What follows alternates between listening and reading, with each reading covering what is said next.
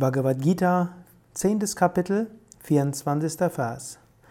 Purodasam chamukyam mam vedhi partha brahaspatim senani nam aham skandaha sarasam asmi sagaraha.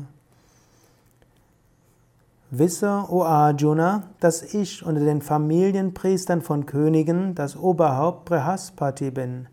Unter den Armeegenerälen bin ich Skanda. Unter den Gewässern bin ich der Ozean.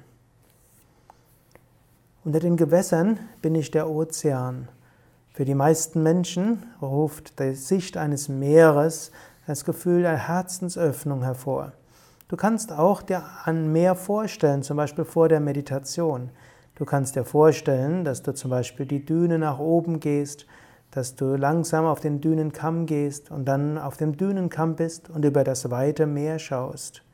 Und du kannst dir vorstellen, dass während du über den, das weite Meer schaust, dass du vielleicht sogar die Möwen hörst, dass du Wolken am Himmel siehst, dass die Sonne strahlt, dass eine sanfte Brise weht und vor dir ein Sandstrand ist. Du kannst dir vorstellen, dass dies ein heiliger Ort ist. Und du kannst dir vorstellen, dass du dich dort hinsetzt und meditierst.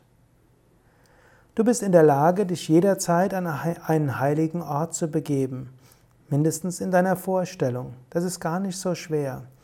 Wann immer du dich aufladen musst, stelle dir vor, du gehst zu einem der heiligen Orte. Das kann ein Berg sein, wie Krishna in einem vorigen Vers gesagt hat.